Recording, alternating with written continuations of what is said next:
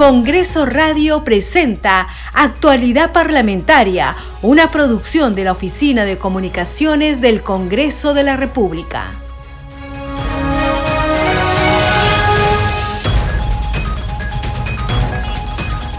¿Cómo están? Bienvenidos a su programa Actualidad Parlamentaria. Les saluda Carlos Alvarado y estos son los titulares.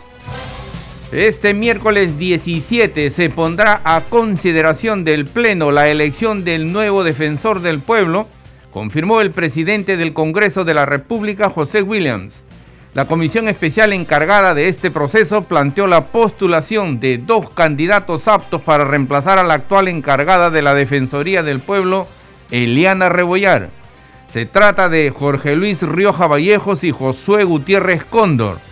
El primero es propuesto por las bancadas de Acción Popular y el bloque magisterial y el segundo por el partido Perú Libre. William Zapata informó también que ya está listo el cronograma de reuniones de los gremios periodísticos con las bancadas, previas a la segunda votación del proyecto que eleva las penas al delito de difamación. La Comisión de Defensa del Congreso de la República debatirá hoy un predictamen de insistencia recaído en la autógrafa del proyecto de ley del Servicio de Serenazgo Municipal que autoriza el uso de armas no letales.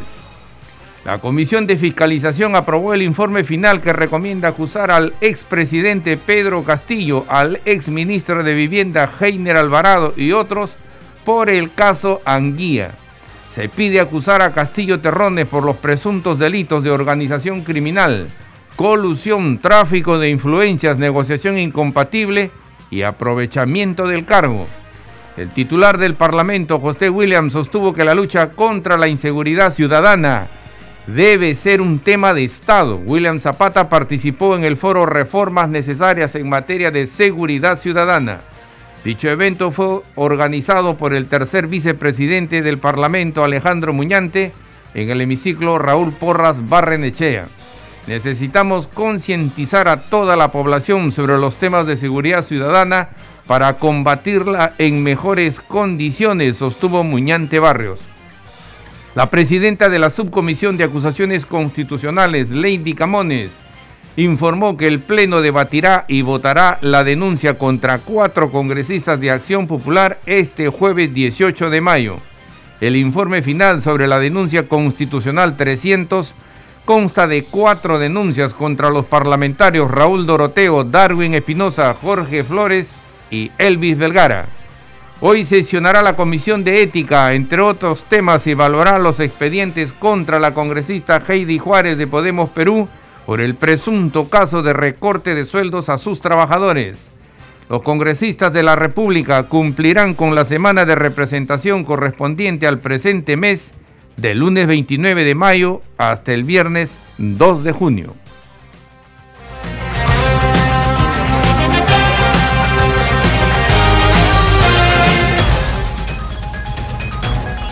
Desarrollamos noticias en actualidad parlamentaria. El presidente del Congreso, José William Zapata, confirmó que este miércoles 17 se pondrá a consideración del Pleno la elección del nuevo defensor del pueblo. Informó también que ya se estableció el cronograma de reuniones que tendrán los gremios periodísticos para reunirse con las bancadas previo a la segunda votación del proyecto que eleva las penas al delito de difamación. Escuchemos.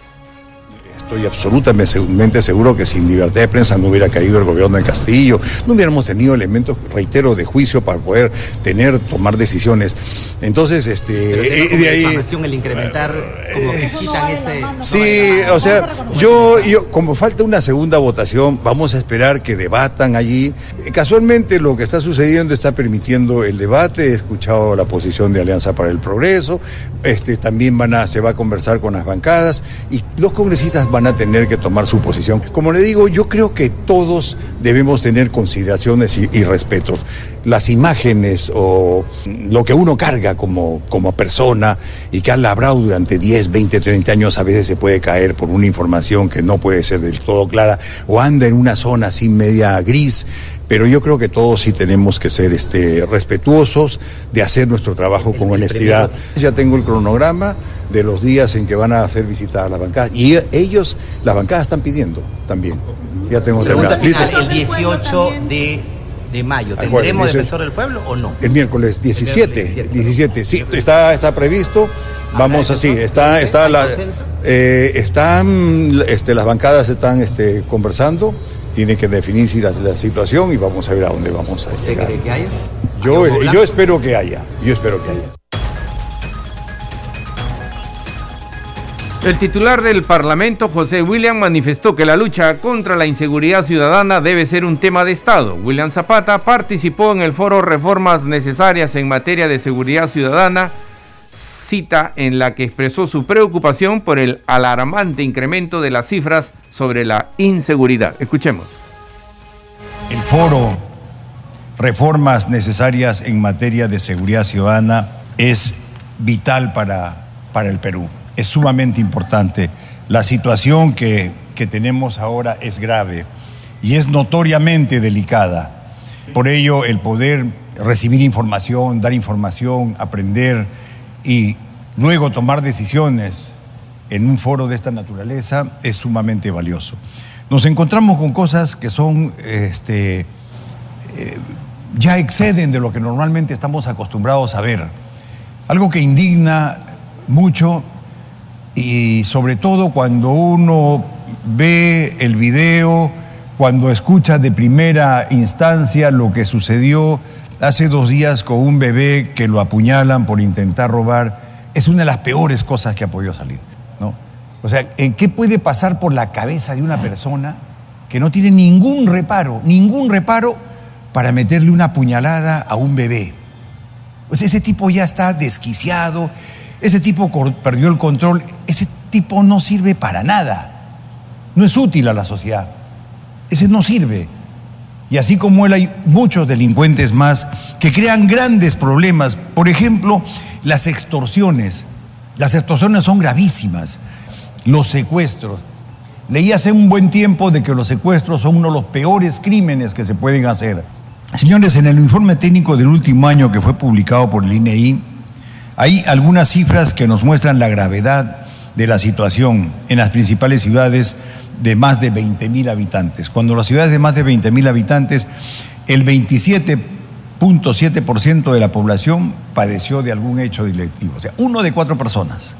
Estas cifras han ido creciendo en los últimos años, por eso es que en eventos como estos, que son muy importantes del foro que, que están a punto de realizar, contribuye a dar alternativas de la solución para poder endurecer las medidas si fueran necesarios. Yo creo que el cumplirlas puede ser quizás poco más importantes que endurecerlas, pero en algunas sí.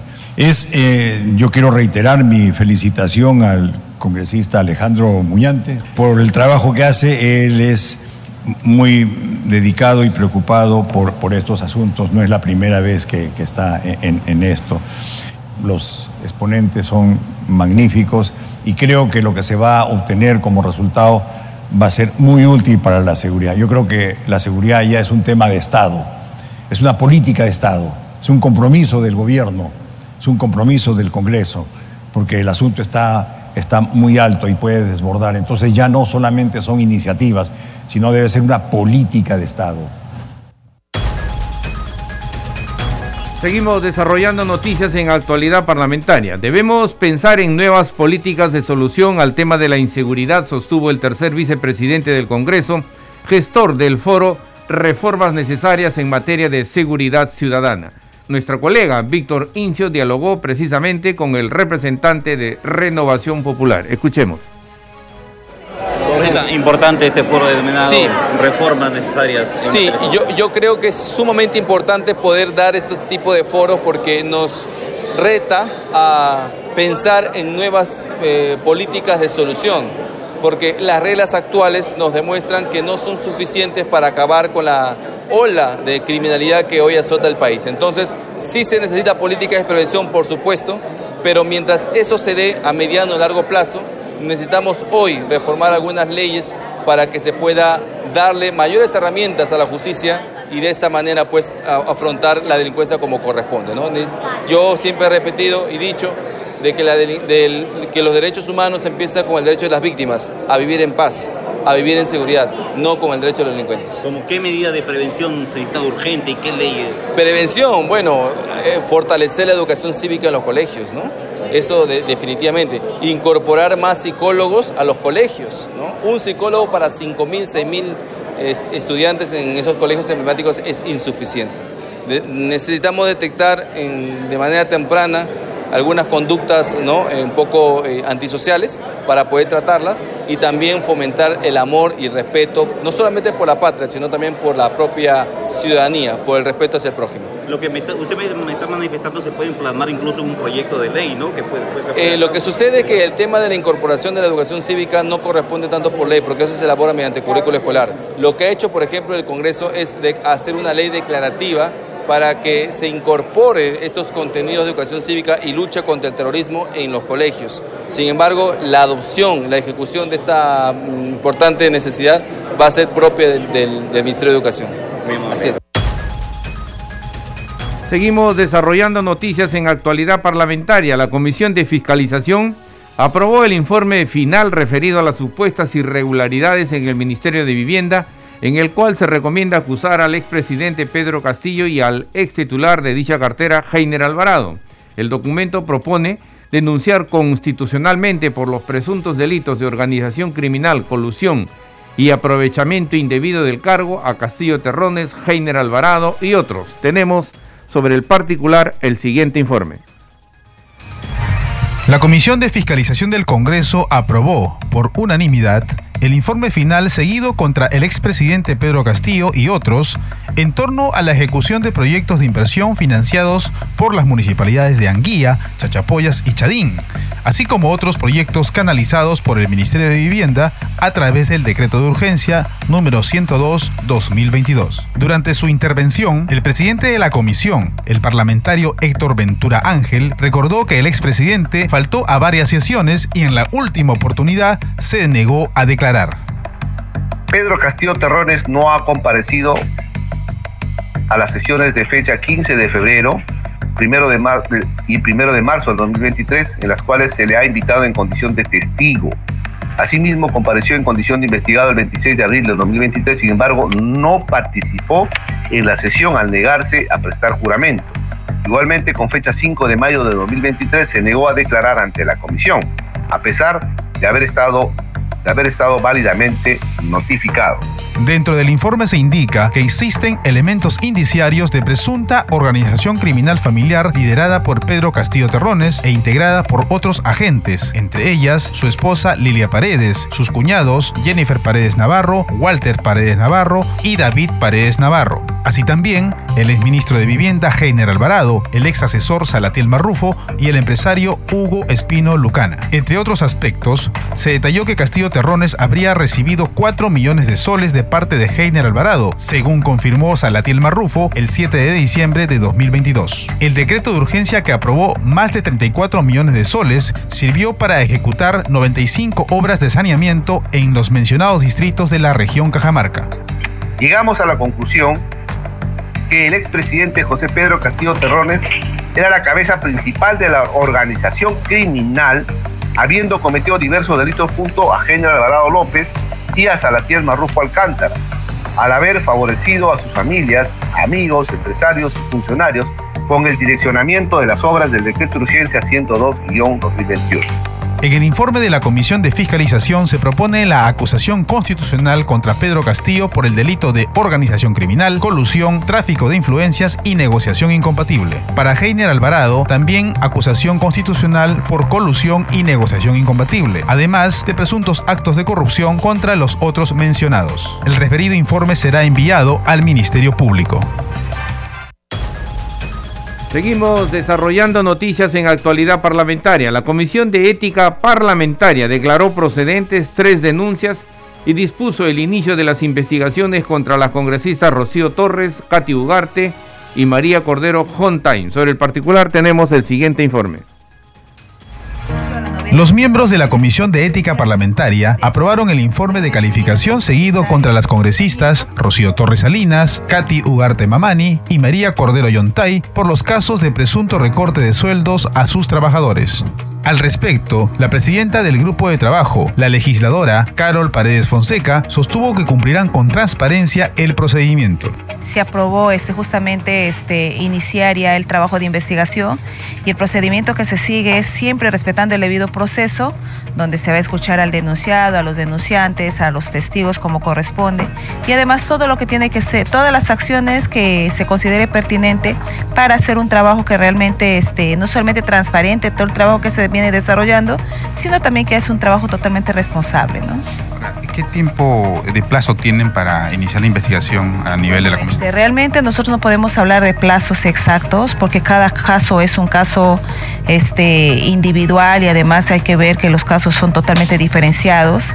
Entonces, lo que nosotros podemos decir es de un mes a un mes y medio, podemos decir, pero realmente en el camino se pueden ir dando varias este, cosas que no están previstas. Paredes Fonseca recordó que las posibles sanciones irían desde un llamado de atención hasta una suspensión.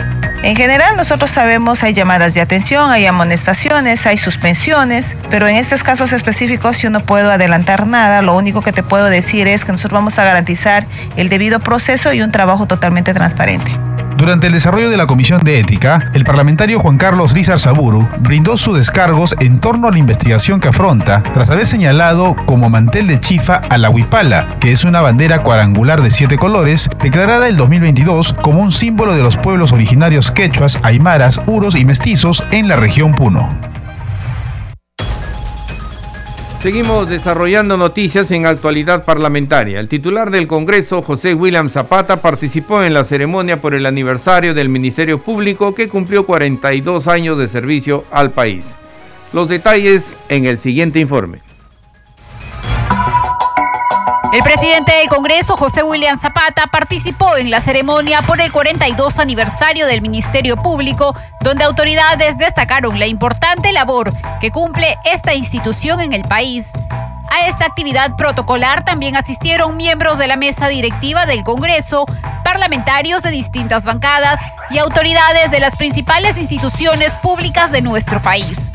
Y cada vez que veamos un fiscal debemos saber que allí está la defensa de la democracia también, no solo en el Congreso, que está la defensa del, del, derecho y la defensa de la ley, porque cuando uno tiene la verdad y la razón, nada puede parar el trabajo, nada. La fiscal de la Nación, Patricia Benavides, ofreció un discurso en el que mencionó parte de los logros y avances del Ministerio Público a lo largo del periodo que ella dirige. También reafirmó la autonomía de su institución, garantizando la independencia y objetividad en las decisiones fiscales. Desde el primer día de mi gestión como fiscal de la Nación, he demandado celeridad en todas nuestras investigaciones estamos empeñados en que los fiscales puedan combinar la exigencia de rigor para sustentar sus hipótesis del caso con la prontitud en sus decisiones. Por ello, estamos disponiendo que los fiscales de todos los niveles hagan mayor uso de los instrumentos que le otorga la ley para la culminación pronta de sus investigaciones. Los corruptos nunca más podrán estar tranquilos porque ahora saben que hay un ministerio público que irá tras sus pasos. Benavides Vargas se refirió a los cuestionamientos en su contra y aclaró que está dispuesta a allanarse a las investigaciones que quieran abrirle. Seguimos desarrollando noticias en actualidad parlamentaria. La Comisión de Salud aprobó modificar la ley 29.735 con el propósito de reconocer a la lengua de señas peruana a fin de que el Estado la incluya en la política lingüística nacional. Sobre el particular tenemos el siguiente informe han sido aprobados por unanimidad. Fueron tres los dictámenes aprobados por la Comisión de Salud. El grupo de trabajo presidido por la congresista Edith Culón dejó listo para ser debatido en el Pleno el proyecto de ley que reconoce la lengua de señas peruana. Es necesario reconocer a la lengua de señas peruanas como lengua originaria del Perú, para incluirla en la política lingüística del Estado peruano con la finalidad de elaborar y ejecutar programas, políticas y políticas públicas nacionales en favor de las personas sordas. El dictamen recibió el respaldo unánime. Un segundo proyecto aprobado es el que propone la ley que declara el 8 de febrero de cada año como el Día Nacional del Paciente Laringectomizado. El congresista Germán Tacuri resaltó la necesidad de visibilizar este mal que afecta a muchas personas. Eh, creo que es necesario que aquí en la comisión le demos el, valor y, también la aprobación de este proyecto de ley que sí hay un sector que padece de esto y muchas veces son invisibilizados. También se aprobó por unanimidad el proyecto de ley que modifica el decreto legislativo que fortalece la inocuidad de los alimentos industrializados y productos pesqueros y acuícolas para mejorar la gestión de la inocuidad para las micro y pequeñas empresas.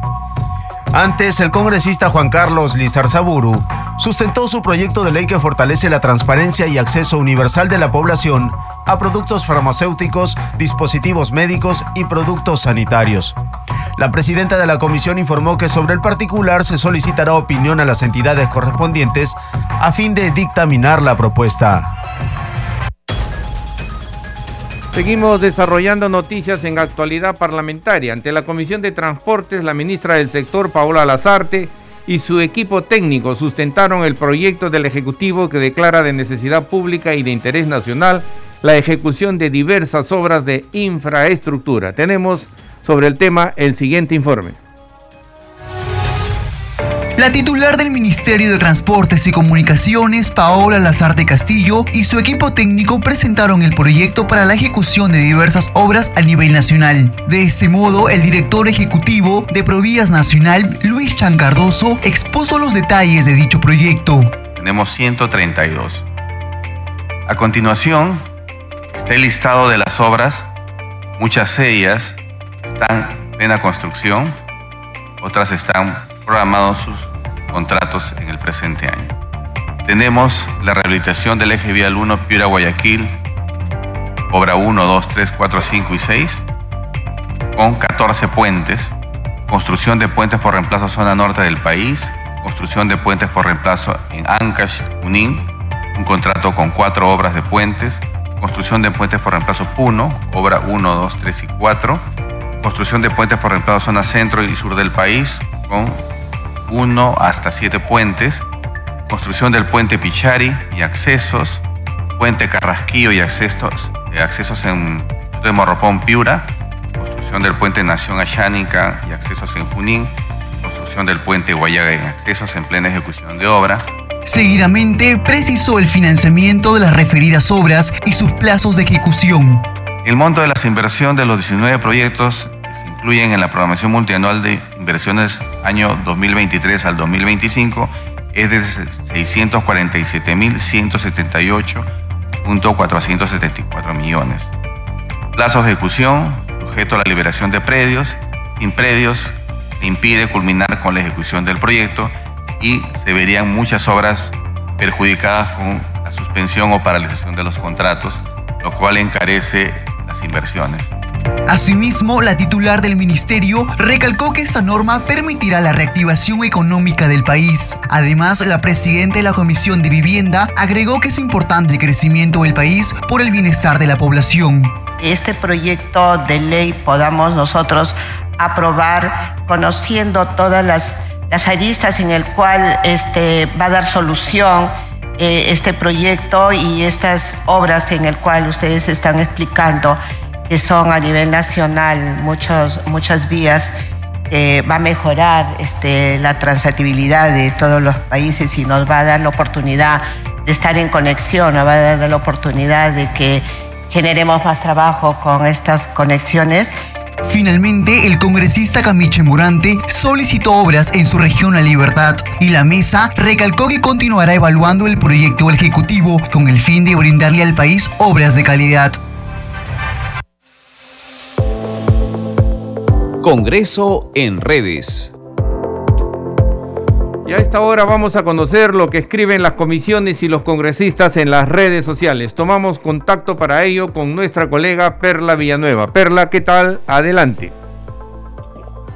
Muchas gracias por el pase, Carlos. Vamos a compartir desde el Twitter las publicaciones de Congreso Radio, en las que estamos informando en primer lugar que la Comisión de Defensa Nacional debatirá y votará hoy el predictamen de insistencia que propone autorizar el uso de armas no letales a miembros del Serenazgo Municipal. Este es el Twitter del que estamos informando que está al aire el noticiero actualidad parlamentaria que estamos escuchando en este momento. También tenemos otra publicación en la que se informa que el presidente del Congreso, José William Zapata, señaló que la lucha contra la inseguridad ciudadana debe ser un tema de Estado. Escuche el micro noticiero de Congreso Radio con nuestra compañera Danitza Palomino. En este video usted se podrá enterar de las principales noticias del Parlamento Nacional. Vamos ahora con la publicación del congresista Américo Gonza, presidente de la Comisión de Justicia del Congreso de la República, quien informa que en coordinación con los mismos involucrados, los agentes inmobiliarios, se ha presentado el proyecto de ley 4927 que modifica la ley 29080 para fortalecer las funciones del agente inmobiliario a fin de garantizar la seguridad jurídica de la propiedad inmueble. Por último, la publicación de la congresista Cheryl Trigoso, quien informa que ha participado en la primera sesión descentralizada y conjunta con la Comisión de Pueblos Andinos en Pucallpa, donde se abordó la problemática de los defensores ambientales e indígenas. Se contó con la participación de estos líderes, así como de representantes de las instituciones de los poderes ejecutivos. Esta es la información. Carlos, vamos a regresar contigo a mesa de conducción. Gracias Perla, nuestra colega Perla Villanueva con el segmento Congreso en redes. Este programa se escucha en las regiones del país gracias a las siguientes emisoras. Radio Inca Tropical de Abancaya Purímac, Cinética Radio de Ayacucho, Radio TV Shalom Plus de Tingo María, Radio Las Vegas de Mollendo Arequipa, Radio Star de Mollendo Arequipa, Radio Madre de Dios de Puerto Maldonado, Radio Amazónica de Satipo en Junín, Radio TV Perú de Juliaca Puno, Radio Amistad de Lambayeque, Radio El Pueblo de Ayacucho, Radio Satel Perú de Lampa en Puno, Radio La Voz del Valle de Aplao en Arequipa, Radio Líder de La Unión en Piura, Radio Victoria de Ocros de Huamanga, Ayacucho. Estos son los titulares de cierre. Este miércoles 17 se pondrá a consideración del Pleno la elección del nuevo defensor del pueblo, confirmó el presidente del Congreso, José Williams. La comisión especial encargada de este proceso planteó la postulación de dos candidatos aptos para reemplazar a la actual encargada de la Defensoría del Pueblo, Eliana Rebollar. Se trata de Jorge Luis Rioja Vallejos y Josué Gutiérrez Cóndor. El primero es propuesto por la bancada de Acción Popular y el bloque magisterial y el segundo por el partido Perú Libre. William Zapata informó también que ya está listo el cronograma de reuniones de los gremios periodísticos con las bancadas, previas a la segunda votación del proyecto que eleva las penas al delito de difamación. La Comisión de Defensa debatirá hoy un predictamen de insistencia recaído en la autógrafa del proyecto de ley del Servicio de Serenazgo Municipal que autoriza el uso de armas no letales. La Comisión de Fiscalización aprobó el informe final que recomienda acusar al expresidente Pedro Castillo, al exministro de Vivienda Heiner Alvarado y otros por el caso Anguía. Se pide acusar a Castillo Terrones por los presuntos delitos de organización criminal, colusión, tráfico de influencias, negociación incompatible y aprovechamiento del cargo. El titular del Parlamento, José William, sostuvo que la lucha contra la inseguridad ciudadana debe ser un tema de Estado. William Zapata participó en el foro Reformas Necesarias en materia de seguridad ciudadana. Dicho evento fue organizado por el tercer vicepresidente Alejandro Muñante en el hemiciclo Raúl Porras Barrenechea. Necesitamos concientizar a toda la población sobre los temas de seguridad ciudadana para combatirla en mejores condiciones, sostuvo Muñante Barrio. La presidenta de la Subcomisión de Acusaciones Constitucionales, Lady Camones, informó que el Pleno debatirá y votará la denuncia contra cuatro congresistas de Acción Popular este jueves 18 de mayo. El informe final sobre la denuncia constitucional 300 consta de cuatro denuncias contra los parlamentarios Raúl Doroteo, Darwin Espinosa, Jorge Flores y Elvis Vergara. Hoy sesionará la Comisión de Ética. Entre otros temas, evaluará los expedientes contra la congresista Heidi Juárez de Podemos Perú por el presunto caso de recorte de sueldos a sus trabajadores. Los congresistas de la República cumplirán con la semana de representación correspondiente al presente mes, del lunes 29 de mayo hasta el 2 o hasta el viernes 2 de junio. Hasta aquí las noticias en actualidad parlamentaria. En los controles nos acompañó Franco Roldán. Saludamos a Radio Luz y Sonido de Huánuco, Radio Capullana de Sullana Piura, Radio Sabor Mix 89.9 FM de Quillo en Yungay, Ancash. Radio Mariela de Canta, Radio Sónica de Ayacucho, Radio Estéreo 1 de Jauja Junín, Radio Acari de Arequipa, Radio Continental de Sicuán y Cusco y Radio Star Plus de Nazca en Ica que retransmiten nuestro programa. Hasta mañana. Congreso Radio presentó Actualidad Parlamentaria, una producción de la Oficina de Comunicaciones del Congreso de la República.